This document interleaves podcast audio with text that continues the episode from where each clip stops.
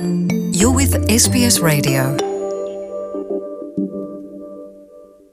Luciana, moçada da Austrália, vocês lembram? Eu contei aqui já há algum tempo a história do baiano, o jovem baiano de 20 anos, o Irã Ferreira, mais conhecido na internet e nas mídias sociais como Luva de Pedreiro. Um fenômeno que atravessou, que alcançou de alcance mundial de um garoto do interior da Bahia, nasceu em Quijingue, na Bahia, e que começou a fazer vídeos em que ele fazia uma brincadeira, em que ele chutava a bola lá no alto, ou fazia golaços de, do meio de campo, ou de falta, criava vários lances. E quando, por exemplo, ele jogava a bola no alto, dava a volta na casa e pegava a bola de volta. É claro que tudo com montagem, tudo.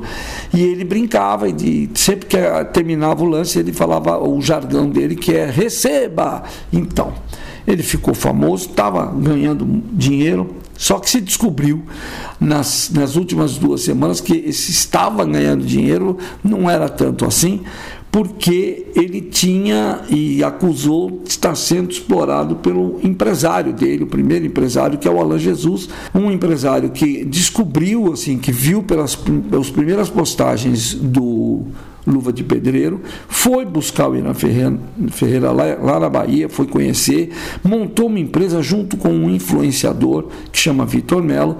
Essa empresa está estabelecida lá na, na, na, Junta Comercial do Rio de Janeiro e essa empresa é que começou a gerar a carreira do Luva de Pedreiro.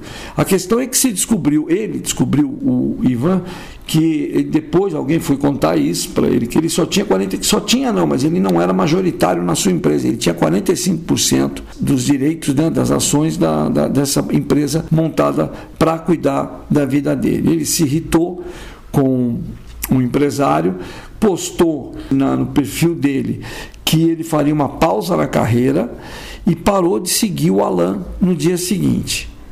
Só nessa semana, um site aqui de São Paulo, o site Metrópolis, divulgou que ele ganha, ele tinha em conta corrente, o Irã Ferreira, o Luva de Pedreiro, ele tinha apenas R$ 7.500.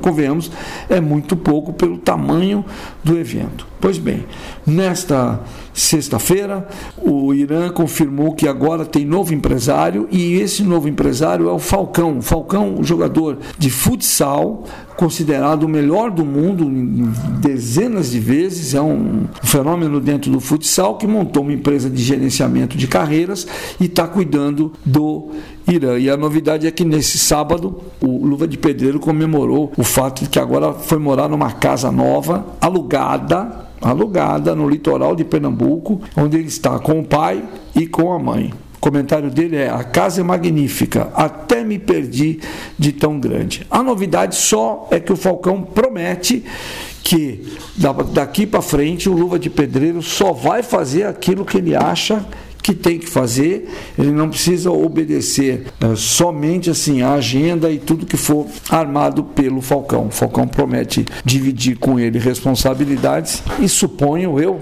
dinheiro, né? que na verdade está movendo essas mudanças todas do Luva de Pedreiro, o Irã Ferreira. Era isso, só para atualizar vocês na história do Luva de Pedreiro. Luciano Borges para a SBS. Want to hear more stories like this? Listen on Apple Podcasts, Google Podcasts, Spotify, or wherever you get your podcasts from.